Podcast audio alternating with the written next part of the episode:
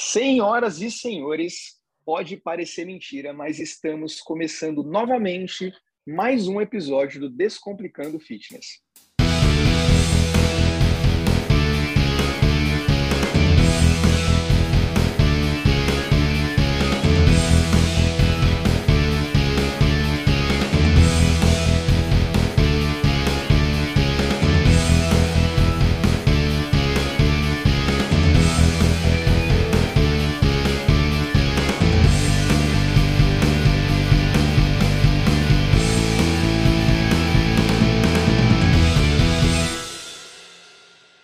Bom, galera, estamos de volta depois de aí uns aninhos aí de pandemia com projetos totalmente estacionados. Dessa vez eu estou voltando sozinho, estou voltando sem o Marcos, mas com certeza com uma quantidade aí de convidados muito maior dessa vez. E para a gente começar essa retomada, acredito que com uma não é nem uma chave de ouro, né? Porque a gente não está não tá fechando nada, mas com uma uma maçaneta de ouro a gente abre esse projeto. Hoje, Jefferson Bassi, o Jefferson básico que eu conheço tem o Jefferson crossfiteiro, levantador de peso olímpico e fisioterapeuta respiratório. Estou errado? Do Albert Einstein.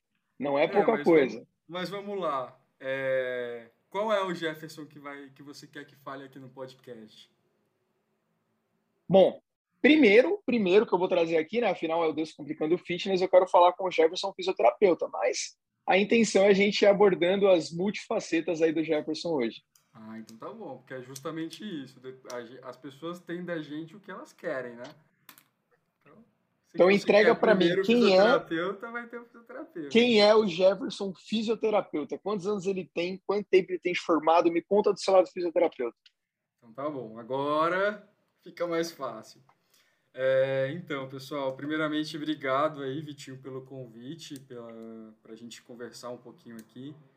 É, não sei se todos, né, as pessoas que te seguem aí me conhecem, é, diferente na, na, na, fisioterapia respiratória, que eu já tenho é, uma carreira um pouco mais consolidada, apesar da, de não parecer, eu não tenho pouca idade, eu tenho 32 anos, é, eu sou fisioterapeuta desde 2011, né, eu, eu, eu, falei isso, pessoal, porque eu pareço um idoso, né, meus, meus amigos falam que eu sou um, um jovem idoso.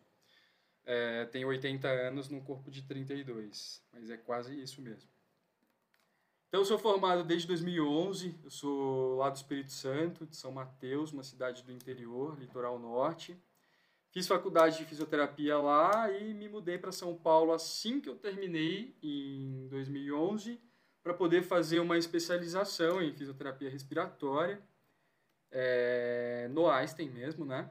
E aí, quando eu estava no, no meio da pós, eu já fui convidado a, a continuar, né? Porque a princípio eu, eu pensei só em vir fazer uma pós-graduação e voltar para minha cidade para continuar trabalhando lá. Eu nunca vislumbrei, na verdade, eu nunca vi a possibilidade né, de que eu pudesse trabalhar aqui em São Paulo, morar aqui em São Paulo, trabalhar num hospital de grande porte. Então, quando é, eu vi que era possível e aí eu recebi esse convite, acabei, acabou mudando todas as minhas perspectivas de, de vida, de carreira e tudo.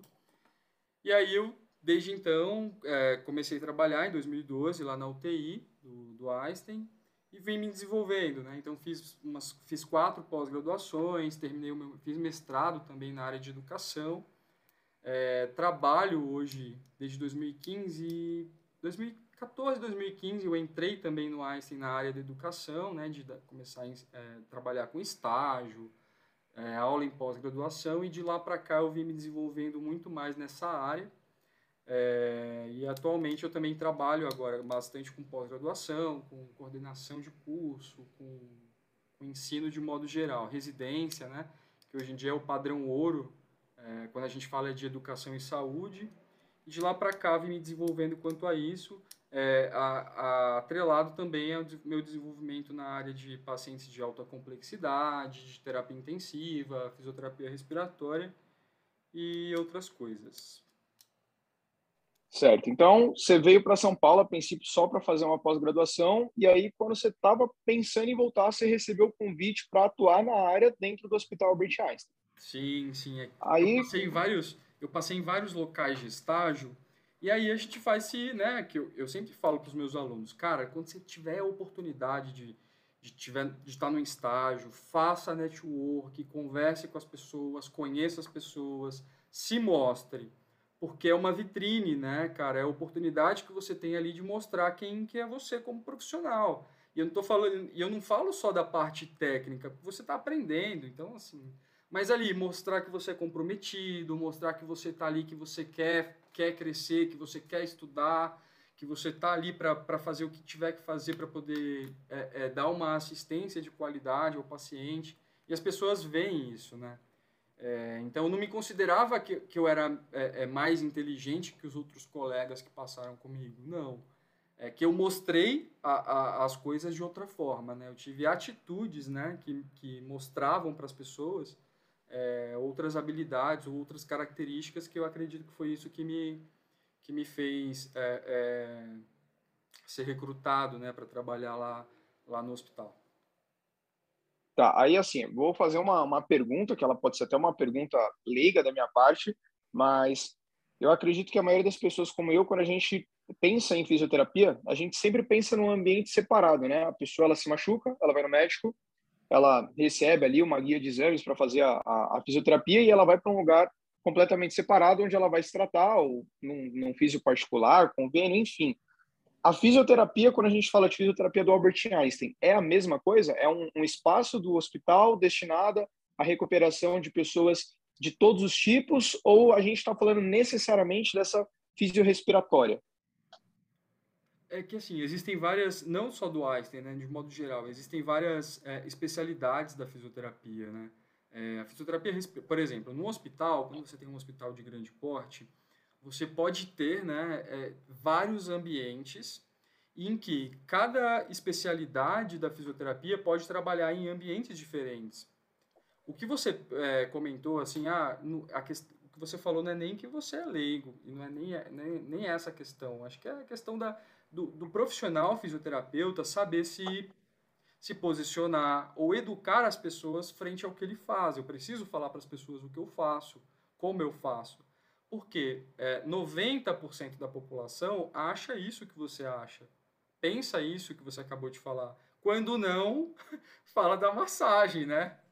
É. é para matar. Né? Ó, aproveitar até aqui massagem, que talvez. Eu faço. Se você pagar minha hora, eu faço a massagem você, não tem problema nenhum. Mas pague Vou aproveitar aí a deixa que eu espero que esteja ouvindo, né? No, quando esse episódio for pro ar. Ô, Cris, um abraço. Não esquece da plaquinha de carnaval. Fisioterapia não é só liberação miofascial, que pois a gente é. combinou que essa é a fantasia que a gente vai no carnaval do próximo ano. Não, assim, nada contra, cara. Não estou falando mal da massagem. É um recurso terapêutico que a gente usa. É, né? A gente, né, no caso, quem trabalha com isso, usa ali na, como uma uma ferramenta de trabalho, é, mas um recurso de trabalho. Mas as pessoas, a população, né, no, de modo geral, acaba resumindo toda a ciência, toda a, fisioterapia, a massagem ou a isso que você. A ventosa. Alguém. Ah, é, é. Não vai virar o olho, não vai virar o olho. A gente vai chegar trauma. nessa polêmica ainda. Ah, eu não, eu, não, eu não sou especialista nessas coisas, de terapia manual, de ventosa. Então, as, as pessoas Mas tem uma opinião guardada aí nesse coração para falar. Ah, são opiniões próprias que não têm a ver com a profissão, até ah, com a especialidade, até porque eu não domino as coisas da especialidade para falar o que é bom o que não é. Né? Mas eu acredito em algumas coisas e sigo isso. Né? É, a questão da, da, das pessoas não saberem o que a fisioterapia faz e de todas as possibilidades e especialidades que a gente faz, é, e a questão de educação, né? porque ninguém fala. Ou quando fala, é resumido a isso. E as experiências que as pessoas têm com a fisioterapia, que eu também tive. Né? Meu pai teve um acidente quando eu era adolescente, aí eu via fisioterapeuta fazendo lá no braço dele que machucou. Então eu tinha também essa, essa, essa impressão, né, essa informação sobre o que era fisioterapia. É, eu só fui conhecer depois que eu tive na faculdade, que eu fui né, é, é, os estágios e a gente vai aprendendo mesmo o que, que é. Mas hoje, o que, que a gente cabe? Cara, a gente tem informação aí na palma da mão. Sabe, a gente tem nas, as nossas vitrines hoje são as nossas redes sociais. Então hoje eu uso a minha rede social para mostrar para as pessoas o que eu faço. E está bem longe de massagem. Não que a massagem seja menos do que eu faço, não tem nada a ver. é que é uma outra linha, só que as pessoas não conhecem essa outra, essa outra possibilidade. E aí eu preciso mostrar, educar o meu público, educar as pessoas de que a gente é, faz muitas coisas além do que elas acham. E eu ensino muito isso aos meus alunos e eu cobro isso muito aos meus alunos. Porque se a gente não educar as pessoas do que a gente faz, ninguém vai saber. E aí a profissão vai continuar sendo desvalorizada, é, a profissão vai continuar com algumas limitações. Então, quem coloca as limitações são, somos, são os profissionais. Os profissionais. É, exatamente. Então, assim, eu não limito a minha profissão, eu faço um monte de coisa que não tem nada a ver com a, só com o que eu estudei na faculdade, ou só com o que eu estudei na minha especialização. E justamente eu mostro, mostro para as pessoas isso. E elas veem isso, né? Eu mostro o resultado do que eu faço, eu mostro como eu faço, por que, que eu faço, embasamento do que eu faço. E aí as pessoas acabam comprando isso e vêm e a gente consegue desenvolver muita coisa fora disso que as pessoas acham que a gente faz, ou só, só o que a gente faz. Então vou, vou aproveitar esse gancho aí, né, do só o que a gente faz e como a gente mesmo acabou, acabou conversando, é uma coisa que não, não tem tanta disseminação da informação, apesar de a gente estar aí na era da internet, não é um conteúdo que é facilmente consumido, né? Não é uma coisa que você acorda num dia e fala assim, poxa, eu vou procurar quais são as diversas áreas da fisioterapia, né? É uma coisa que a gente vê pouco. Então, a gente pensar aí no Brasil, que é um país é, de esporte, mas voltado mais para o futebol. Quando a gente vai falar de fisioterapia, a gente só vai falar de tratamento de lesão de jogador de futebol, de jogador de vôlei. Então, assim, é, aos poucos começou a se falar da fisioterapia como um, um potencializador no esporte, né? Que é a fisioterapia que eles chamam de, de esportiva para melhora de performance, tanto quanto um personal. Mas aí agora a gente entra num, num buraco ainda mais fundo, né, de, de detalhes. O que, que é um físio respiratório? Como é que é, que é esse trabalho numa UTI? O que, que você faz? Bem legal você ter falado isso. É, acredito que uma das coisas que mais evidenciou agora a fisioterapia respiratória, porque agora está super em alta, foi a pandemia, né? Então, na pandemia, o que, que aconteceu? As pessoas tinham uma infecção respiratória, essas pessoas tinham problemas para respirar e essas pessoas precisavam de suporte ventilatório. E foi aí que, que é uma coisa que é uma coisa que nós da fisioterapia respiratória a gente, a gente domina muito, a gente maneja muito, né? É, junto com os médicos. Ah, e aí ficou muito evidente o trabalho e a necessidade do fisioterapeuta respiratório para conseguir auxiliar no manejo ventilatório e respiratório das pessoas. É, e aí isso ficou muito evidente na pandemia, tanto que assim, eu trabalho com ensino 2000, de 2020 para cá, eu não tenho sossego de tanto trabalho. E trabalho não para atender pacientes também, né, para atender pacientes, mas para educar e ensinar fisioterapeutas a a especialidade da fisioterapia respiratória, porque é uma, é uma especialidade um pouco mais complexa, você está trabalhando com a vida do cara ali na UTI, o cara entubado, que respira pelo aparelho, sabe? Que no jornal sempre fala, ah, está respirando, fulano está respirando por, por aparelhos. E o que, que é esse aparelho? É justamente um ventilador mecânico. A gente simula o pulmão e o centro respiratório, que é uma, uma região que a gente tem aqui no, no nosso cérebro, né, aqui na, na, no bulbo, na ponte, que faz com que, com, que controla a nossa respiração. Quando o paciente está com um problema, tipo o COVID, grave, ele precisa desse suporte para poder fazer com que o pulmão dele funcione, é nisso que a gente maneja, é isso que a gente dá esse, essa assistência inicial, a gente cuida desse pulmão durante a fase de internação. E também uma coisa que é, depois que saiu aquela fase mais grave da pandemia, que ficou muito em evidência, foi a reabilitação cardiopulmonar, que também é uma das subespecialidades da fisioterapia respiratória, da fisioterapia. Né? É bem ao lado ali, digamos que é o primo da fisioterapia respiratória. É, a fisioterapia respiratória acaba sendo um pouco mais específica e tem umas técnicas diferentes. A reabilitação, eu já estou falando de exercício, estou falando de condicionamento, Estou falando de outras técnicas que aí estão um pouco até mais ligadas com a, com a educação física, por exemplo. Né? Sim. E qual que vai ser a base que une a, a, a educação física e a reabilitação cardiopulmonar? É a fisiologia do exercício. Para eu conseguir fazer uma, uma boa reabilitação cardiopulmonar, eu preciso entender de fisiologia do exercício. porque senão não tem como eu, eu, eu, eu pensar na, é, em toda a composição do nosso corpo, do nosso organismo, do metabolismo para produção de energia, para tolerar exercício, melhorar a tolerância a exercício, melhorar a performance. Só que isso associado a uma doença, associado a consequências de uma doença. Então isso fica muito mais complexo. Né? E quando eu falo performance, eu não estou falando da performance que um educador físico treina com um atleta. Não. Às vezes a performance do meu paciente é condicionar ele para sair da cama dele no banheiro. Que loucura. É, você entende? E um cara Caraca. que antes não fazia nada, não tem gesto motor, não tem consciência corporal. Então é um trabalho muito complexo. Então ficou bastante evidente a fisioterapia respiratória e a reabilitação cardiopulmonar com a pandemia. E assim, e, e, e foi muito nítido a transição dos profissionais, de muitos profissionais que estavam em outras áreas, porque aí no lockdown fechou um monte de clínica, fechou um monte de consultório, as pessoas precisavam trabalhar, a gente precisava de pessoas aqui para ajudar, dar suporte, porque o número de fisioterapeutas respiratórios não dava conta. Então a gente teve muita gente migrando, né, muito profissional migrando para fisioterapia respiratória e cardiopulmonar por conta dessa altíssima demanda que a gente teve. E aí, bom, você vai jogando as cartas aí, eu vou consumindo elas. É, como, é que, como é que funcionava isso então antes da pandemia?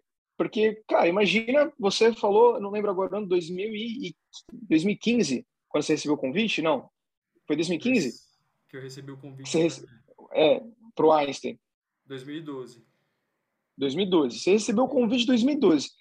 Como que é, assim, no momento em 2012, onde você vê uma coisa que não é, lógico, né? A gente está falando do Albert Einstein, assim como deve ter outros hospitais aí de grande nome com, com esse trabalho, é, com certeza, pelo peso de você estar tá dentro de uma UTI, trabalhar com pessoas nesse estado, é, é, é, vamos dizer assim, terminal, não não iam te chamar com um salário baixo, né?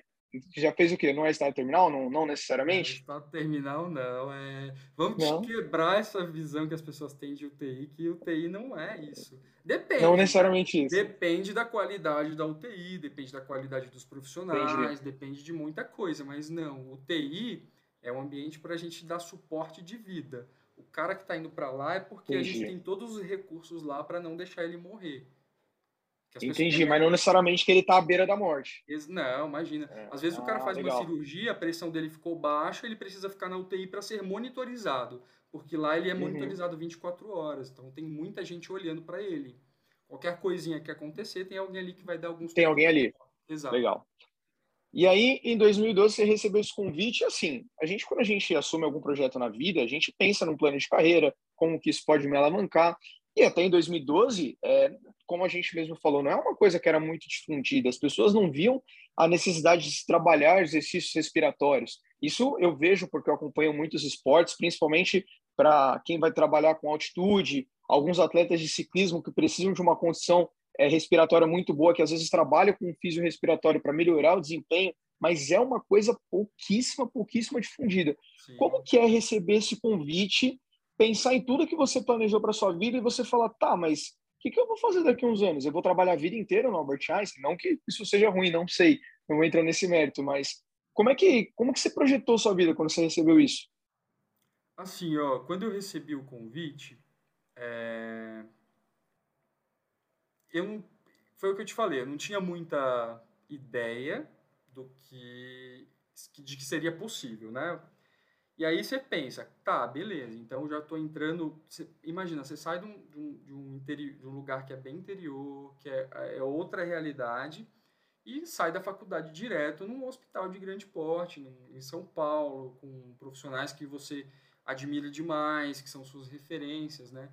É, então, para mim, foi um. Falei, cara, que sorte que eu tive. Sortudo. Sorte assim, né? Eu também corri atrás pra caramba, estudei muito, me dediquei sim, muito sim, pra fazer sim. isso. É, mas eu falei, cara, quantas pessoas gostariam de ter essa oportunidade? Eu tive. Então, meu, vou fazer. E eu sou uma pessoa muito estratégica, com tudo. Eu sou muito estratégico com tudo. Eu preciso ter uma linha de raciocínio, eu preciso vislumbrar algo lá na frente, eu preciso entender por que, que eu estou fazendo isso. Eu sou muito crítico com essas coisas. Então eu comecei a pensar, eu falei, ah, então beleza, vou começar aqui, vou fazer uma outra especialização ali, para isso, para isso, para isso. Só que assim, tudo que eu planejei acaba que não foi tão do jeito que eu imaginei. Foi, foi até melhor, na verdade, do que eu tinha imaginado, porque eu pensava em outras coisas, em fazer outras coisas também. É, só que eu nunca imaginei chegar daqui 10 anos, que é tipo agora em 2022, e estar com a cabeça que eu estou, estar com as, acontecendo as coisas que estão acontecendo. Nunca imaginei. Então as coisas foram meio que acontecendo Claro, quando você tem preparo, quando você vai se dedicando, vai se preparando ao longo do caminho, não é que vou deixar a vida me levar e ver o que, que vai acontecer. Jamais, isso eu não consigo, não é, de, não é meu fazer isso. Então eu sempre estudei bastante, sempre fiz muito networking, sempre conversei bastante com as pessoas, aprendo uma coisa de um, aprendo uma coisa de outro, vou fui criando a minha identidade profissional. E aí eu comecei a perceber, né, quando eu comecei a dar aula, minha gestora tem, fez bastante esse papel comigo de, de me direcionar para coisas que eu nem sabia que eu tinha habilidade, eu nem achava que eu poderia ter habilidade. Então ela foi me direcionando para uns caminhos que eu fui olhando e falei, cara, nossa, eu tenho, eu faço isso muito fácil, tipo dar aula, por exemplo. Porque para o fisioterapeuta, a gente não é preparado para dar aula, a gente não é preparado para se apresentar, para se comunicar. A gente não tem esse tipo de formação na nossa faculdade, a gente não tem esse tipo de formação na, na pós-graduação. Só que eu fazia isso de um modo, de um modo muito natural, nunca tive problema em, em, em um congresso que as pessoas morrem de vergonha. E eu poderia até ficar nervoso lá na hora que eu estivesse lá em cima, mas Sim. Eu, meu, eu ia, não tava nem aí sabe? O que seria perfeitamente normal, né? Sentir um nervosinho ali, não tem jeito. Exatamente, mas assim, eu sempre fui. Quando é em sala de aula, meu, eu, eu dou aula para turmas de medicina, dou para outros cursos que não só da fisioterapia. Então eu não tenho medo, porque eu, eu consigo me comunicar, eu tenho facilidade para me comunicar com as pessoas, desde que eu saiba o motivo pelo qual eu estou ali.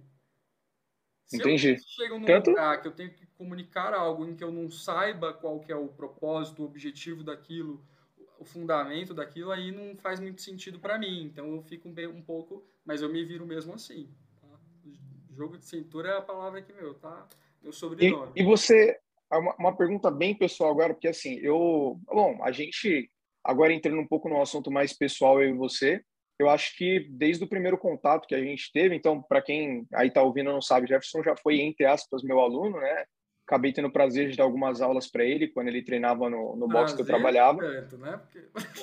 É, um pouquinho de decepção rolava ali, mas a gente entende. Ah, aquele, mas aquele aluno é, que não é a gente tão disciplinado, tão dedicado, né? É... Mas a gente percebe ali no, quando a gente conversa, a gente reconhece quando tem uma pessoa que tem uma boa comunicação, que a gente consegue conversar sobre muitos assuntos, abordando todas as áreas. Você acredita que o, o Jefferson é professor, né? Ele é uma pessoa comunicativa, como você falou. Você acredita que você também tem o dom de ensinar? Você acha que essas duas coisas elas estão andando juntas com você ou você acha que uma é consequência da outra? É, antes eu achava que era somente dom. Mas, cara, comunicação, é claro, didática, é, timidez, tudo isso pode ser dom, pode ser nato. Tem pessoas que desde pequenas já são desinibidas, falam bem tudo. E tem pessoas que não, mas elas vão adquirindo isso. Então eu acredito que não necessariamente um, que são uma consequência da outra. Porque hoje existem técnicas para a gente conseguir melhorar a nossa comunicação, tem técnicas para a gente melhorar a nossa didática. Então existem vários recursos que podem ajudar a gente a, a melhorar a nossa comunicação. O problema é que as pessoas não querem tanto quanto elas falam que querem porque é o que eu mais escuto. O aluno chega para mim, ah, professor, eu preciso me apresentar melhor, eu quero fazer isso melhor, você não tem vergonha. Só que na hora que você, meu, bota o cara para fazer, você bota, sabe, o cara para fazer, você vê que o cara não quer tanto assim, porque, ah, eu tenho isso para fazer, ah, não consegui, ah, sabe, tudo é desculpa. Então isso é muito comum. Então você vê que, ah, aí não tem como brigar, não tem como forçar. Não tem o que fazer pela pessoa, né? É o que eu coloquei uma vez no, no meu Instagram, a frase aí, parafraseando Cortella, é, a gente precisa falar para as pessoas que a vaca não dá o leite, né? A gente precisa ir tirar o leite da vaca. E muitas pessoas, elas querem o leite na mão. Era o que eu brinquei no meu Insta. As pessoas, elas não querem emagrecer. Elas querem ser emagrecidas. Mas passar pelo processo de emagrecimento poucas pessoas de verdade querem. E hoje o Jefferson, né? Hoje, hoje mesmo, tá? Dia 14 hoje. de abril. Hoje o Jefferson, ele é mais fisioterapeuta da parte da, da fisioterapia intensiva respiratória ou ele é mais Jefferson professor? Nos últimos tempos, quem ficou mais presente? Difícil, hein? Cara, eu acho, acho não, foi o professor, sem dúvida.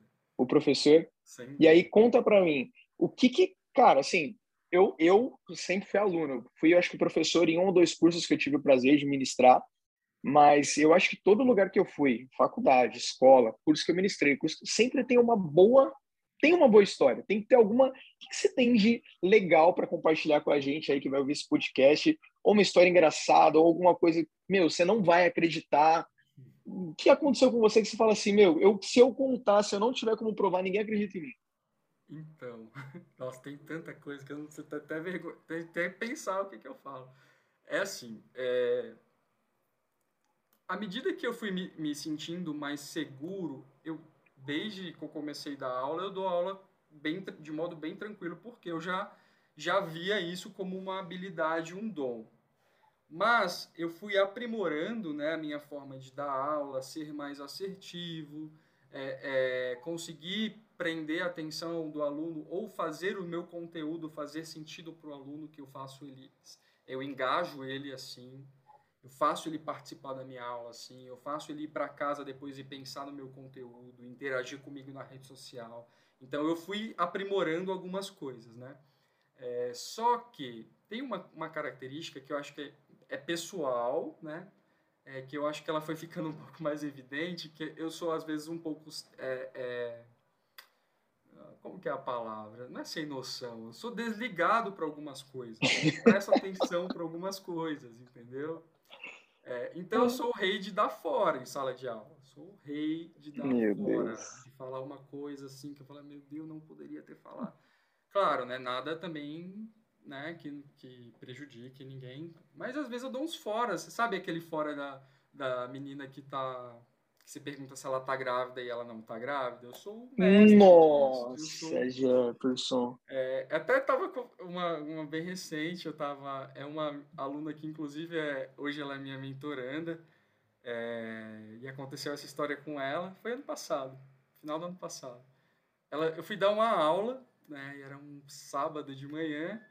E aí eu sempre peço para os meus alunos ligarem a câmera. Eu falei, gente, liga a câmera porque eu detesto dar aula com aquele monte de câmera preta fechada. Eu gosto de ver a cara do meu aluno para ver a reação dele, se ele está entendendo o que eu estou falando, se ele está viajando, porque é baseado nisso que eu costuro a minha aula. A minha aula ela, ela é muito dinâmica e não é uma aula monótona parada. Então tem que participar, eu pergunto, eu faço piada, eu então é uma aula bem diferente, né? Os alunos falam bastante isso, né? que é uma aula bem diferente. E aí essa aluna ligou a câmera e ela ligou, ela estava com o rosto meio inchado, assim. Aí eu falei, bom dia, acabou de acordar, fulana? Aí ela, ela respondeu, bom dia, professor. Aí eu falei assim, bem rouca ela falou, né? Eu falei, nossa, a balada foi boa ontem, hein? Acabou de acordar. Ela voltou de um velório, quer ver? Não, é que ela tinha sido entubada. E aí, quando a gente desentuba. quando a gente desentuba o paciente, né? Ele fica com a corda vocal demasiada, então ele fica rouco. E aí ela tinha sido, é, ela tinha sido entubada por conta de Covid, ficou na UTI entubada, né? E aí. e aí, não, eu não sabia onde eu enfiava a minha cara, assim. Eu fiquei tão sem. Quantas pessoas tinham nessa aula? Tinha 38. É, galera, é isso. Vamos encerrar o episódio por aqui. Tá bom, eu me expondo, meu. Cara, imagina 37 pessoas assim, ó. Meu Deus tipo do céu, o que, que ele fez? Pra que que liguei a câmera? Pra não, e aí, e aí entra aquele momento que você pediu para todo mundo ligar a câmera e você queria desligar a sua. Tipo isso. Porque você não tinha fazer o quê, pessoal? Se você tá só na, na chamada com a galera, você fala assim, putz, pisei na bola. Mas aí você tá na frente de todo mundo, você vai ficar com aquela cara de pastel. Ah, tipo... Mas essa é uma só, tem várias. Jefferson do céu. Eles Quando você sabem, começou a falar. Entendeu? Eu já até peço para os alunos, ó, oh, gente, se eu, eu já falo no início da aula, eu falei, gente, se eu fizer alguma brincadeira, assim, meu, que não. desculpem, eu, se vocês não gostam, se sentirem, podem me falar que eu não faço mais. Mas é uma brincadeira, e só que às vezes eu não me, não me toco. Então tem que alguém chegar em mim e falar, ó, oh, Jeff, não fala assim, não fala isso, porque às vezes a pessoa fica. E aí, hoje eu penso muito nisso, assim. Mas às vezes eu solto uma brincadeirinha. Tem uma brincadeira ali. Várias dão tipo, 99. Sem maldade certo. nenhuma. Mas tem sempre uma ali, sempre que eu dou um fora. Mas graças a Deus as e pessoas, esse, elas percebem. Esse né, 1% eu, já te deu problema? Já, eu já tive problema. Problema. Mas assim, problema depois foi resolvido, né? É, porque quando as pessoas elas veem o meu jeito de ensinar, elas já conhecem, elas não ligam, todo mundo leva na esportiva, então é, é super legal. Mas quando é o primeiro impacto, às vezes, a, o primeiro contato, aí as pessoas acham um pouco, nossa, cara sem noção. No segundo ela já me adora. E aí, bom, quando a gente começou a falar dessa, dessa parte do, do, do professor, né, eu tinha falado para você que hoje, né, a gente está gravando dia 14, qual que tinha sido, mas porque eu, como sou, vamos chamar, colega, vai, colega pessoal, não vamos chamar de amigo aí, porque você nunca pagou uma cerveja nem um suco para mim. Mas vamos falar pelo menos aí um colega. Eu sei que tem uns projetos pessoais é, é, aí vindo. O que, que vai acontecer agora com, porque eu conheci o Jefferson, fisioterapeuta, professor, atleta, e aí eu tô sabendo agora que vai ter uma nova faceta desse, desse Jefferson aí. Para onde que ele vai se aventurar? Ah, então, cara, eu acredito assim que a nossa vida ela é feita de ciclos, né? É, eu, eu, como eu falei desde o começo, eu sempre fui muito estratégico, as coisas foram acontecendo, aconteceram muito rápido para minha carreira, né? São dez, quase 10 anos, eu tenho, é, quase 10 anos, não chega a ser 10 anos, mas eu consegui ter uma ascensão na minha área, né, na minha área de atuação legal. O, hospital, o Einstein me deu muita oportunidade, consegui crescer muito lá dentro. Só que eu fui também desenvolvendo outras habilidades que não necessariamente estão ligadas à minha função, que eu, a função que eu faço hoje no hospital. É, eu nunca me achei uma pessoa empreendedora, nunca achei. Né. Só que de, de uns dois anos para cá, eu comecei a, a, ter uma ascensão em rede social, em, em, em, publicidade, que começou a aumentar de um modo um pouco, né? E eu nunca lidei com isso, porque eu nunca me capacitei, nunca tive formação e tudo para isso. Então, para mim era uma coisa assim, beleza, o, o Instagramzinho ali, tal, tal, seguidorzinho no Instagram e tal. YouTube, palestrinha ali, palestrinha aqui, curso ali, curso aqui. Só que eu comecei a perceber mais do ano passado para agora, que eu comecei a ter uma, uma visibilidade na rede social mais do que eu sabia. Porque eu recebia pessoas de fora, às vezes, para vir fazer os nossos cursos e tal. As pessoas já me conheciam, todo mundo já me conhecia, falar, sabe, pessoal pedia para tirar foto e as pessoas me marcando em um monte de story e isso. Eu falei, gente, mas o que está acontecendo? Eu não estava entendendo o que, que era. Foi quando eu comecei a perceber que além do público com o qual eu trabalhava, que é o aluno lá na Einstein, eu conseguia também falar com alunos do Brasil inteiro. E eu comecei a ter muito esse tipo de retorno das pessoas. Ah, eu gostaria que você desse um curso disso, me dá uma aula disso, me dá uma aula disso. E pessoas que não vão, não conseguem é, é, acessar ou ter acesso a, ao ensino aqui no Einstein. E aí é, o meu propósito, que para mim era uma coisa que estava mais voltado à educação do aluno, do residente ou do paciente, começou a mudar um pouco a característica, de olhar para o meu propósito pensando, cara, eu posso desenvolver pessoas ou, ou ensinar pessoas do Brasil inteiro, de outras formas, mudar mindset de pessoas que acham que fisioterapia é só uma coisa, que é só isso que você, igual você comentou no início, que é o cara que chega para mim, pra, lá pra, com a gente para fazer pós, para fazer ensino, e acha que a vida dele vai se resumir a atender paciente, a ser um, um... Não, existem um monte de possibilidades que a gente pode pensar.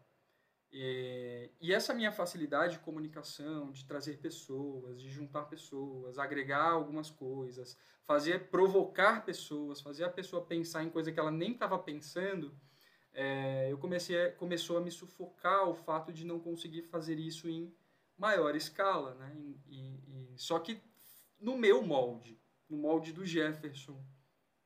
Então todas essas características que eu falei da que eu tenho muito marcantes quando eu ensino, é, chega uma hora em que eu fico até um pouco é, limitado em fazer isso numa instituição que tem um nome grande, que tem um modelo já, sabe, muito forte. É, então eu pensei, falar, ah, então conversei, né, conversei com minha gestora, ela me direcionou em algumas coisas. Então a gente, é, eu estou numa fase hoje de transição em que realmente eu estou tentando, estou criando, né, é, uma uma marca, uma marca específica que tem características específicas que a princípio vão ser voltadas para a fisioterapia, mas que é, é, eu estou aí fazendo fazendo mais networking, fazendo mais, analisando propostas, fazendo, desenvolvendo pessoas, para que isso também se estenda para outros públicos, para outros lugares, para outros formatos. Então tá bem numa fase inicial ainda, então tá mas tô bem feliz assim, cara, porque eu tô eu sinto que eu tá, isso tá muito aliado ao meu propósito de vida que no fundo, no fundo, vai ser o paciente, vai ser beneficiar o paciente, mas não diretamente pelas minhas mãos, mas pela mão de quem eu ensino, pela mão de quem eu mudo a cabeça, pela mão de quem eu educo, de quem eu inspiro. Então vai ser meio que eu vou transbordar em pessoas, que essas pessoas vão transbordar em pacientes. É Entendi. mais ou menos essa linha aí do, do, do, do projeto. É, um propósito eu... bonito que você enrolou, enrolou, enrolou e não falou, mas tipo beleza. Calma, é, eu, eu parecia parecia discurso coisa. político agora. Falou, é, falou, bota aqui, fazer ali, e aí quando você juntar tudo, você coloca no papel, tá, e aí, o que que é? Ninguém é, sabe. É, é, Mas é beleza. pessoas, é desenvolver pessoas. Beleza, boa. Dependente de como vai ser. Boa. Independente é de como é vai ser, tenho certeza que vai ser um sucesso. De, um, de resumo geral, assim como é, é, isso. Assim como todas as coisas, né, como você falou na, na sua carreira que vieram aí de uma, uma, de uma ascensão meteórica e de tudo com muito sucesso, tenho certeza e faço os votos aí para que isso seja tão tão sucesso quanto tudo que já foi até agora, desde que o, o jovem do interior do Espírito Santo veio para São Paulo. Isso dá uma música, hein? Legião Urbana estivesse aí compondo as coisas, daria uma música Isso, boa. Isso, né? Novela mexicana, se eu contar a história. é, exatamente. E aí, a gente passou pelo Jefferson, é, na, lógico, né? Muito por cima. Tenho certeza que tem muito mais coisas que, que o Jefferson, fisioterapeuta, talvez quisesse que as pessoas soubessem mais, né? Entendessem e respeitassem mais na profissão. Tem o Jefferson, professor, pode que... Olhar, como... Gente, pode olhar lá no meu Instagram que vocês vão saber. Como é que vai falar do meu Instagram? Vitinho? Não, vamos falar no final, vamos falar no Óbvio. final. Devia ter falado no começo, né? Mas a gente Exato. fala no final e eu coloco na, na publicação. E aí a gente entra agora no lado mais pessoal do Jefferson, né? O Jefferson, que além de ser fisioterapeuta, é um praticante, não vou só falar de, de, de crossfit, porque é um cara que eu sei que pratica luta, é um cara que trabalha o movimento de peso levantamento de peso olímpico de uma maneira mais isolada, é um cara que gosta também do cross, e aí a primeira pergunta é, é, é, aquela pergunta que já foi mais estigma, hoje não é tanto. Como que é ser um, um, um fisioterapeuta e começar a praticar uma modalidade que tem, assim, o maior apontamento de dedo para falar isso machuca, isso faz mal. É, como, como foi isso? Você sempre olhou e falou assim, meu, o que tanto essas pessoas falam que isso aqui machuca porque não tem nada demais? Ou você ainda olha umas coisas e você faz assim, cara, meu olhar de fisioterapeuta está criticando isso aqui dentro que, que acontece mais? É, eu sou. Eu sofro um pouco desse tipo desse preconceito, sim. Você é fisioterapeuta, fazendo crossfit, meu Deus do céu, se machuca, isso, isso, aquilo. Então, vamos lá. É, eu sou fisiologista. Né? Eu fiz fisiologia do exercício. Né? Então, eu entendo muita coisa. Assim, a minha deficiência é, claro, né, eu sei uma base, mas não sei tão aprofundado de biomecânica. Eu não tenho uma expertise em biomecânica. Eu acho que o CrossFit tem muito isso, né? Para alguém ser bom, um coach bom no CrossFit, ou não deixar um aluno se machucar, ele precisa entender de biomecânica, é o básico. Né? O que me facilita é justamente é, entender de biomecânica, pelo menos esse básico, porque eu sei de alguns movimentos que não vão fazer bem para né, mim, então eu evito fazer Sim. ou eu faço eles de modo adaptado. Porque eu sei que eu vou me machucar, então eu não vou fazer. Porque se eu me machucar, tem toda um, um, uma cadeia que vai acontecer por, por conta dessa lesão. Eu não vou trabalhar, não vou conseguir fazer mais outras coisas, eu não vou então eu prefiro, né? eu não vivo de crossfit, é isso que eu deixo claro. Eu gente, eu amo crossfit, já competi, adorei, mas eu não vivo disso. O crossfit é meu hobby, eu faço porque eu gosto. Mas isso é mindset, tá? Porque para mim é uma coisa não é tão simples, porque às vezes quando eu tô nas, nas minhas fases ruins, né, descondicionado, sabe que não tô legal, eu fico péssimo. Aí eu tento ficar tentando trabalhar isso na minha cabeça, né? Falei, meu, você não é, você não depende disso, você não vai pro CrossFit Games você não é um guimalheiro, sabe? Então desce do palco. E eu tenho que fazer, meu, minha meta hoje é ir treinar. Se eu ir treinar, tá tudo bem. Então eu, eu sempre recebi, é, é, senti esse preconceito né, das pessoas. E o que eu tento falar para as pessoas quando eu escuto isso, eu falei, gente, mas você pode se machucar descendo a escada, sabe? Eu vejo um monte de gente lá com lombalgia, com epicondilite, com cervicalgia, com um monte de problema que não faz nada, que não faz crossfit. E eu nunca tive nada. E eu falo, ó, Entendi. tô aqui, ó, tô sete, seis anos que eu faço crossfit e nunca me machuquei. Mas porque, claro, tem toda essa questão dos profissionais com que eu treino, é, de entender do meu limite, de saber o que, que eu sou bom e o que, que eu preciso melhorar. Nem sempre é uma coisa que a gente demonstra na prática, mas a gente sabe disso.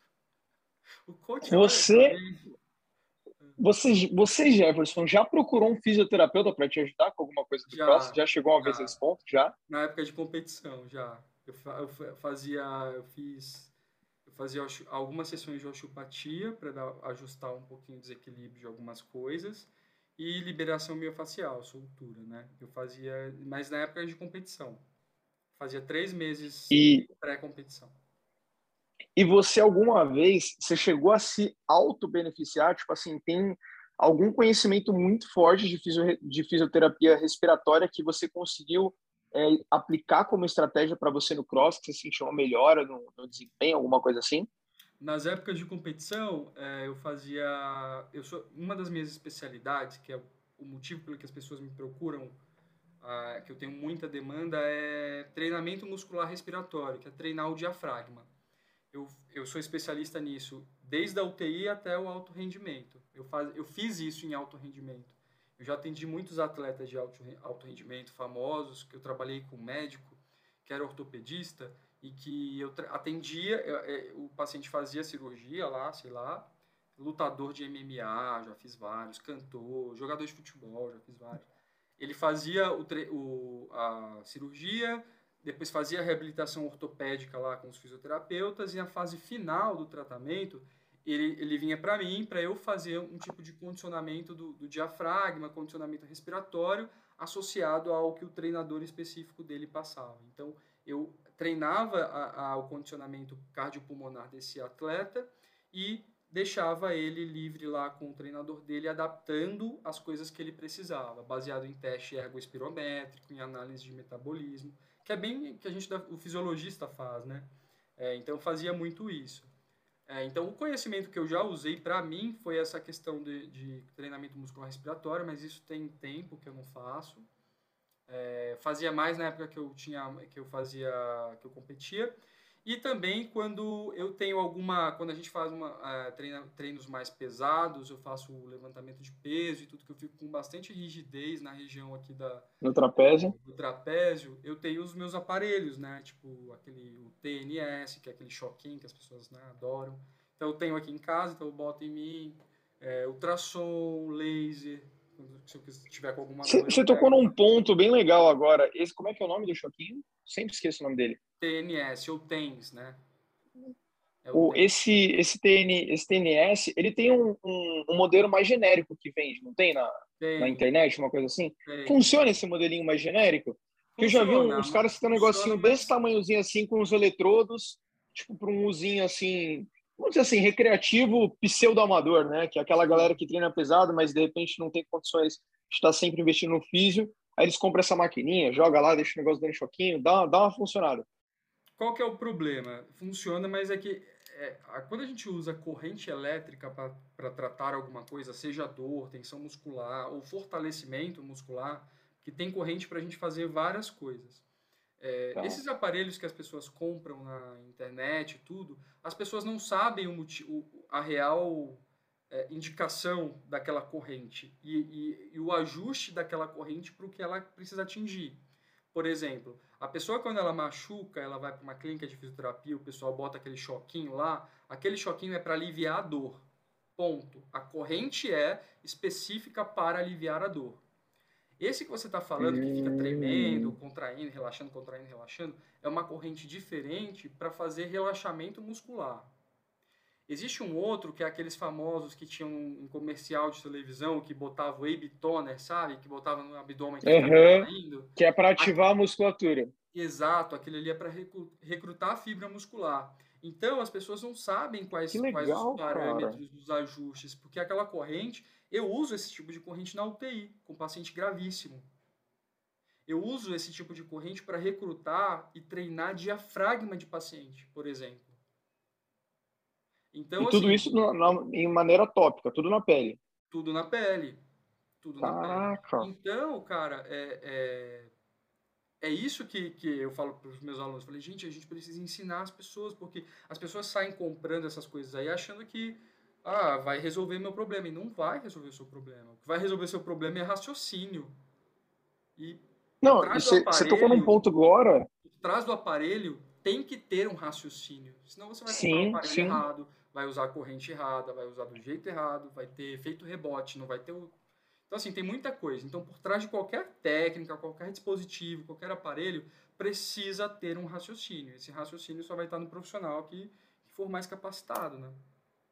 É, e, e, agora você falou, você juntou várias coisas num ponto bem legal, né? Então, é, você falou do raciocínio que tem que ter por trás e que, inclusive, é uma coisa que, não sei se de repente porque não é o meu nicho, mas é uma coisa que realmente parece ser muito pouco difundido, né? Pelos é, fisioterapeutas em questão. E às vezes é uma coisa que o cara poderia até, de repente, começar a fazer o, o, o nome dele, digamos assim, em cima de explicações simples como essa, que não, não tem, por exemplo, eu não é a minha área, né? Mas eu vejo muito e eu utilizo com os meus alunos a, a pistola de, de massagem, gun.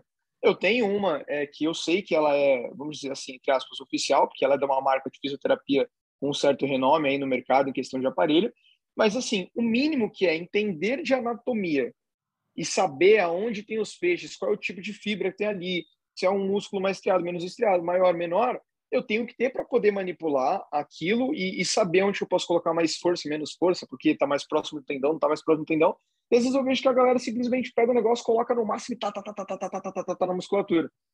E eu não fazia nem ideia que o choquinho tinha, tinha diferença de, de voltagem, né? Imagino que seja em, em volts aí, ou, ou amperes, não sei, para chegar e fazer ações diferentes. Eu pensava que era tudo a mesma coisa, que só chegava e dava o, o sustinho na musculatura. Não, não, tem que pensar muito nisso. Isso, isso, é, isso é bem importante, porque isso eu, eu, eu acredito isso a, a primeiro, a, a, as crenças limitantes que a gente tem desde né, muito tempo, hoje elas estão é, elas vêm sido muito perpetuadas nas redes sociais, na internet, na facilidade de informação e as coisas vão continuando, vão continuar se perpetuando enquanto a gente não se educar, enquanto a gente não se cercar de profissionais que realmente sabem o que estão fazendo, explicam o que estão fazendo, disseminam esse conhecimento. Então é justamente isso que você falou.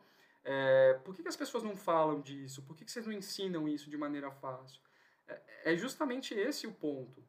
E por isso que eu quero. Eu, hoje eu quero transbordar algumas coisas para outras pessoas. Por exemplo, eu dou aula de corrente elétrica na pós-graduação de fisioterapia.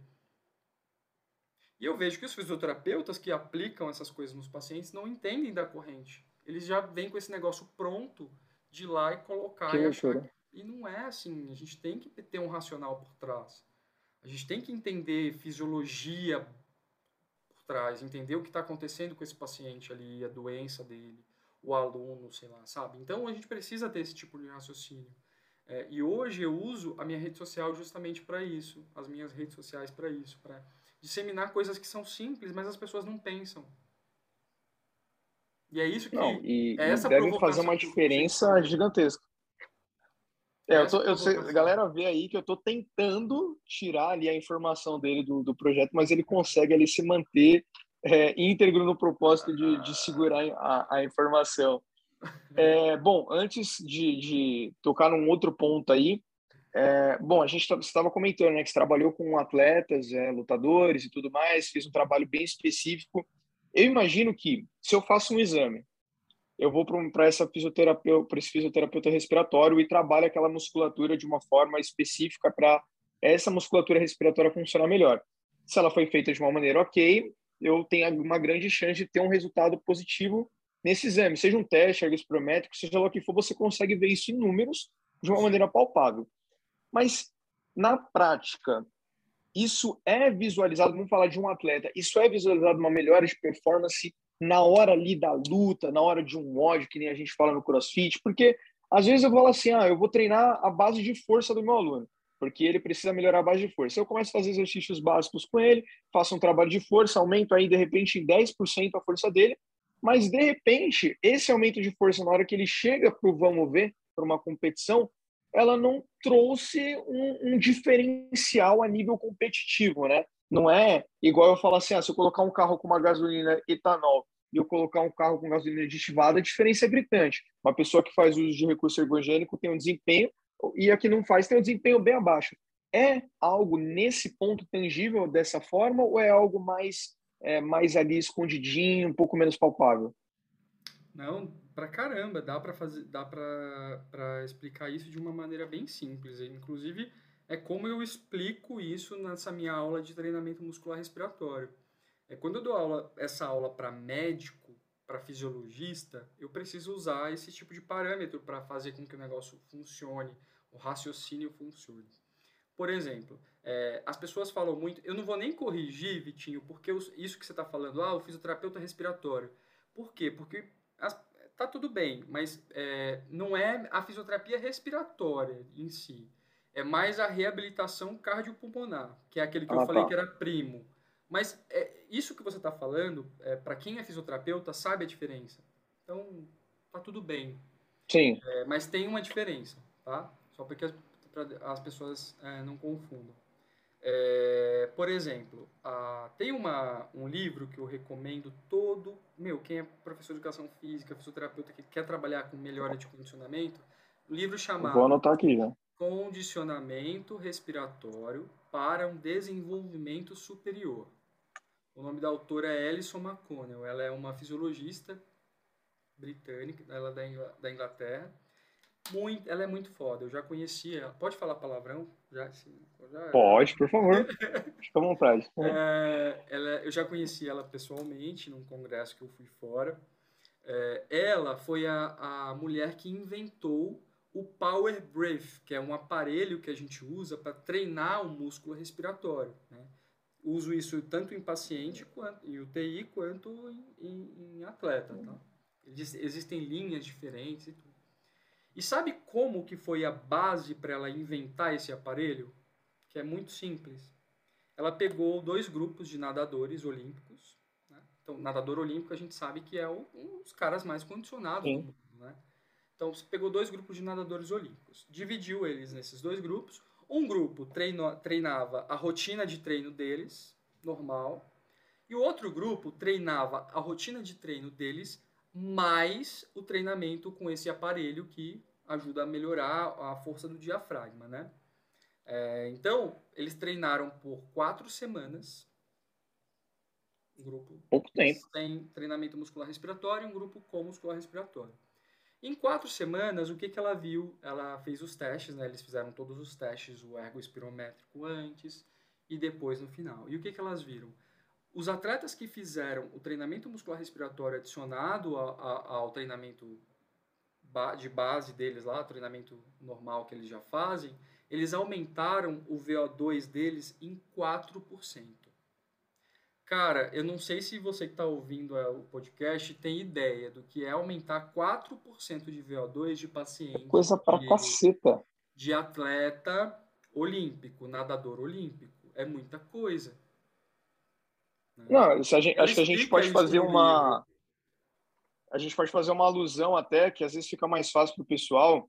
É a mesma coisa que a gente pegar, e já você pode até me, me corrigir se eu estiver errado, se for para mais ou para menos, mas a gente está falando aí de, de repente, uma corrida de Fórmula 1, aonde um carro termina um segundo na frente do outro e a diferença para o último colocado é de poucos segundos também, dificilmente chega em um minuto, e você está falando da diferença do primeiro para o segundo, isso é uma diferença de seus 20 segundos, uma coisa que era de um segundo. É, é uma coisa bem, bem gritante, bem gritante. É muita coisa. Cara, que loucura. Vários cantores, é porque isso não é, não é mostrado, não é divulgado. Vários cantores fazem. Sabe cantor que pula em palco, canta, dança e faz tudo ao mesmo tempo? Faz isso, porque tem que treinar o diafragma, tem que treinar, ter um condicionamento bom. Por exemplo, me, ao melhor, melhorar a tolerância e tempo do exercício para melhorar melhora de performance. À medida que o meu corpo vai ficando ácido lá no exercício, né, eu vou produzindo muito ácido, quanto melhor o meu músculo respiratório é, mais eu consigo eliminar gás carbônico na respiração por mais tempo e eu consigo retardar a acidose. É assim que a gente condiciona o atleta, o paciente grave também. Eu preciso retardar a acidose dele para ele tolerar mais tempo no exercício. E eu, bom, pelo que você está falando, eu, eu até tinha pouco conhecimento disso, quer dizer, continuo tendo pouco conhecimento, agora um pouco mais aí com você, mas eu imagino então que agora muito mais pessoas do que a gente imagina se beneficiam disso e talvez mais uma vez, né, a gente vai bater na tecla, só não é tão divulgado, só não é tão difundido, mas, mas é, por exemplo, vai ser, vai ser porque tem uma pessoa que está fazendo um projeto que vai transbordar para outras pessoas e isso vai ser mais bem difundido. Eu acompanho uma, uma tem uma colega de, de profissão, o nome dela é, é Dani Perini, inclusive Dani, um, um beijo, um abraço aí, faz muito tempo que eu não a vejo que ela é a única representante master coach da, do Low Pressure Fitness aqui no Brasil, uhum. que é uma, uma, uma metodologia onde você... A galera vende como ah, afinar a cintura, barriga negativa, mas é uma coisa muito mais complexa. Você ensina o seu diafragma a respirar de uma maneira e ter um controle respiratório muito, muito, muito absurdo. Eu já tentei fazer uma aula dificílima, eu suava, transpirava, coisa de maluco. E ela é, é, não sei se eu posso chamar de personal, ela é, ela é professora de educação física, mas não sei se nesse caso se chama personal. Ela cuida do atleta Avancini, que é a parte do MTB Brasil, acho que o único representante que o Brasil que o Brasil tem. E vira e mexe eu vejo eles por chamada de vídeo, ele com o Power Briefing, é Power Briefing, fala? Power, tá certo minha pronúncia? É, o certo assim, seria Power Breath, né? Mas quando eu assisti a aula da professora Ellison, ela falava Power Brief, Power Brief. Eu falei, então, se ela tá falando assim. Ficou assim. E ele faz isso muito, assim. Tem vários momentos que ele tá sentado com o aparelho ali só Sim. treinando a parte da musculatura. E eu fico imaginando, se ele fazendo tudo isso já é difícil ele conseguir um pódio ali numa prova de endurance, que nem é o, que nem é o mountain bike, que com certeza todos os outros fazem, e que se ele não tivesse, com certeza ele não estaria talvez nem no Mundial aí levando o, o, nome do Brasil, mas a gente não tem essa, essa dimensão do, do que está acontecendo. Acho que os jogadores que vão jogar em altitude, né, numa Bolívia da vida, com certeza deve fazer alguma coisa parecida também. E a gente não tem essa ideia, né? Pensa que é, quando a gente fala de preparação poderia, física, os, só. Os clubes de futebol não são todos que fazem, pouquíssimos fisiologistas que usam esse recurso. É, sabe qual que vai ser a diferença? Por exemplo, no, no paciente, Vitinho, lá de hospital, que sai do hospital, é muito fácil ganhar o condicionamento porque a prescrição não precisa ser tão elaborada porque ele nem aguenta. ele nem aguenta.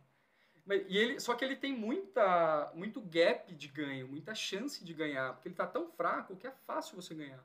No atleta, a prescrição ela já precisa ser um pouquinho diferente, porque você tem que pensar em tudo que toda a periodização, em, nas, nas outras coisas que esse cara faz. E uma deficiência que o fisioterapeuta não sabe fazer é periodização. A gente não, não trabalha com isso, a gente não aprende a fazer isso. Então eu tenho que, no mínimo, ter um, um profissional de educação física que entenda da periodização para saber onde que eu vou encaixar esse treinamento muscular respiratório, com o que, que ele vai casar para poder melhorar a performance. Tem, tem um racional por trás que as pessoas não sabem. Entendeu? Isso que eu ensino para os meus alunos, para quando ele vai para o atleta, quando ele vai para um paciente melhor. Porque para o paciente mais debilitado, isso é mais fácil de fazer. Para o atleta, não. Você tem que ter um raciocínio, um know-how bem maior para poder conseguir condicionar um atleta com treinamento muscular respiratório. Por isso que eu fui fazer pós em fisiologia do exercício, que eu falei, cara, eu preciso dominar isso, entender isso, saber o que é uma periodização, entender onde eu coloco, onde eu tiro, onde eu aumento carga, onde eu tiro o volume do treino, porque senão isso vai confrontar com o treino físico dele e aí o cara não vai render. Então é um trabalho. E a gente sabe que, infelizmente, é, hoje deveria ter né, uma sinergia muito maior entre as áreas, mas é, por, sei lá, não sei o que pode tanto acontecer de errado, mas que é difícil né, a gente conseguir interligar medicina, é, profissionais de educação física, fisioterapeutas e nutrição. É, deveria todo mundo estar tá falando a mesma língua em prol de um paciente, mas muitas vezes fica aquele joguinho de um falar contra o outro e, infelizmente, assim, é só um desabafo, né, uma coisa triste para nossa para nossa profissão em si, mas legal ver que você é, decidiu tomar, é, tomou a decisão de assim, eu não vou esperar alguém tomar essa decisão por mim da parte da fisiologia. Eu vou atrás para eu, pelo menos se eu for trocar informação com alguém, eu ter poder de argumentação eu saber é, levar aquilo e falar assim, pô, será que eu concordo com aquilo? Será que eu não concordo? Porque senão você fica refém de informação Exato. e refém por refém de informação a gente já sabe no que, que vai dar, né? Exatamente. E outra, eu, tô, eu quero oferecer qualidade nas, no que eu ofereço para os meus pacientes, para os meus alunos e tudo. Então não tem como eu oferecer qualidade se eu não souber entender o motivo. E vai daquilo que eu falei. Eu preciso entender o motivo, eu preciso entender o propósito. Tem que fazer sentido para mim, senão não eu não faço. É, eu, eu ah, acho que eu sou. a gente coisas se eu precisar. Cara, a gente é muito parecido, né? É por isso, mais uma vez, falo que a gente tem essa, essa afinidade. Você aceitou o convite. Gente, nós somos pessoas comunicativas, nós temos visões parecidas com a área da, da saúde, o que a gente consegue agregar. E eu penso da mesma forma que você. Se não for para eu realmente agregar alguma coisa na vida daquela pessoa, meu, procura outra pessoa, sabe? Se você só precisa do básico, procura alguém que esteja disposto a fazer só o básico para você. Eu não estou aqui para fazer o básico, não é porque você me pediu para emagrecer que eu vou ignorar todos os outros pontos negativos que você tem, porque você só quer emagrecer, então estamos nem aí, né? Não, consigo, não consigo ser assim. Sou, sou idêntico a você e eu acho que é, é, nisso que eu acredito, são essas pessoas que eu procuro, né, pelo menos ter próximo a mim. O nutricionista que pensa dessa forma, o médico que pensa dessa forma, o fisioterapeuta que pensa dessa forma. Isso também impacta na, no, no, seu valor e no preço. E valor e preço são coisas totalmente diferentes. Quando eu falo de valor para o meu paciente, para o meu aluno, o que, que ele vai fazer comigo? Por que, que ele vai fazer alguma coisa comigo? O que, que ele vai aprender comigo? O que, que eu vou, esse paciente quer fazer comigo? Eu não vou lá falar para ele que, olha, eu vou tornar, vou fazer você seu joelho melhorar, vou fazer seu diafragma. Não vou fazer isso. Eu vou mostrar tudo que eu vou proporcionar para esse cara e principalmente não tá em, em, no físico. Tá muito na, no, no mindset, tá muito em atitude, tá muito em educação, tá em várias outras coisas. E o preço vai ser consequência disso. Entendeu? O preço é consequência disso. Então, hoje, eu não chego, um paciente não chega para mim falando, ai, vamos, é, você dá para fazer mais barato? Oi? Eu te indico, eu tenho um monte, eu tenho mais tenho a gente para te indicar. Mas assim, se você está querendo uma hora, duas horas do meu tempo para isso, por algum motivo você veio. Alguém te indicou, você me viu em algum lugar, você me conheceu em algum lugar, você por algum motivo você veio. E aí eu vou te mostrar o porquê que você veio. Entendeu? E aí a pessoa não questiona. É, é isso, né? A pessoa, a Deus, se, ela, se ela vir procurando, se ela vir procurando preço, né? A gente sabe que muito provavelmente ela veio procurando a pessoa errada, o profissional errado. Procurando valor, o nosso trabalho é só. É, exatamente, exatamente. Não que eu esteja falando isso, mas não que a minha procura por preço seja igual um, um físico do Albert Einstein, né? Não estou nesse não é nível é ainda. Do físico do Albert mas... Einstein. Eu não sou, eu não vou ser físico do Albert Einstein para sempre. A questão não é essa. Não, mas você tem, você tem uma carreira que fala por você, né, Jeff? Tem, 300, pode... tem 390 fisioterapeutas lá. Mas nenhum deles tem um projeto que vai transbordar para os outros fisioterapeutas. Sei. Não, então, mas é, é, é, eu falo porque você, tem muito mais tempo de formado que eu, tem uma carreira muito mais muito mais bem construída, né, solidificada com os seus projetos, dando aula, pós-mestrado, eu nem não estou nem perto de, de começar, quem dirá concluir o mestrado, então assim, independente disso, acho que todos nós é, temos a capacidade de entender qual é o nosso valor e onde a gente agrega, e é importante que tenham profissionais como você, que ensinem outros profissionais a se posicionarem, a entender essa diferença de precificação e valor e saber se posicionar com o meu valor. Às vezes eu posso não ter uma determinada pós, mas eu sei os artigos que eu leio, eu sei as pessoas que eu acompanho, eu sei a minha assimilação ou não assimilação de um conteúdo. Então, assim, é lógico que diplomas são muito bem-vindos e eu não quero desmerecer o diploma de ninguém, mas a gente sabe que nos dias de hoje, muito diferente de antigamente, com a facilidade que a gente tem de informação, a gente tem várias e várias e várias maneiras de agregar valor ao nosso trabalho, agregar conhecimento à nossa carreira como profissional, que vão fazer o nosso valor ser muito maior do que do que era antigamente, né? Eu acredito que as profissões da saúde hoje em dia elas são muito mais valorizadas sem ser a medicina do que era antigamente. Hoje as pessoas dão muito mais valor para um, um personal do que davam antigamente. Hoje as pessoas procuram muito mais fisioterapeutas para uma série de coisas, ou para qualidade de vida, ou para melhora de performance do que antes, que antigamente era só se o médico receitar. Se não receitar, Sim. vocês tudo vão morrer de fome, né? Ninguém mais trabalha. Então acho que é, o boom aí que veio, não só por culpa da pandemia, mas eu acho que a disseminação cada vez mais forte de vários esportes que estão tentando ganhar seu nome, né? Fisiculturismo, o pessoal agora do CrossFit, que cada ano mais que vai passando, vai tendo mais informação, mais campeonato, mais divulgação, ciclismo, que de uns anos para cá ficou um esporte muito mais difundido, com muito mais pessoas na rua mesmo, fazendo é, é as suas próprias pedaladas. Então, acho que tudo isso veio é, ajudar a gente e cabe a gente conseguir surfar na onda né, e se reinventar como profissional para poder abraçar esses nichos de, com qualidade né, e a maior gama possível. Bom, é, cara, a gente já perdeu tempo, sabe, nem você, você tem noção. Você sabe que você vai ter que dividir. A gente vai ter que dividir. Não, eu vou, né? eu vou, vou dizer mais. Eu vou dividir esse podcast em duas partes e ainda já vou deixar marcado com você mais uma para quando você começar o seu projeto. A, é, a gente é, a gente falar sobre, vai, sobre isso aí. Cobrar, a próxima vai ter que pagar. Você vai cobrar? Ah, tá bom. A gente, a gente procura os patrocinadores para fazer isso. Mas com certeza vamos dividir isso aqui em, em, em dois podcasts, porque que, o papo rendeu e rendeu público, bem. Será que o seu público vai comprar meu produto? Os meus produtos? Ou os Sei. meus produtos? Ou os seus ou produtos. Os meus né? produtos. Ó, é, eu conversei brevemente com você sobre isso, né? Não entrei em todos os detalhes possíveis, mas é, eu acho que é um, um, produto que muitas pessoas, inclusive fora da fisioterapia, podem se, se beneficiar com certeza. Os da com física, certeza. sim. Agora, o educador físico pode ser que sim. Vou até pensar nisso, considerar isso. É, pense já dar o desconto para a próxima tá. gravação. Quem tiver aqui, Vitor 10, cupom de é, anota aí. Não, Vitor 15, vai, Vitor 15. 15% para ser diferente da, dos outros bônus. Tá. 11 então, vai 11, 1% Vitor a mais. 11, Vitor 11%, Vitor 11%. Pronto.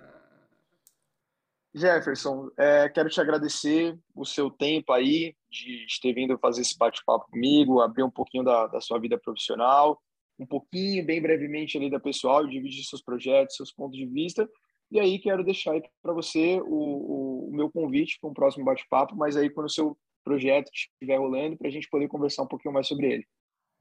Não, beleza. A gente vai se falando sim.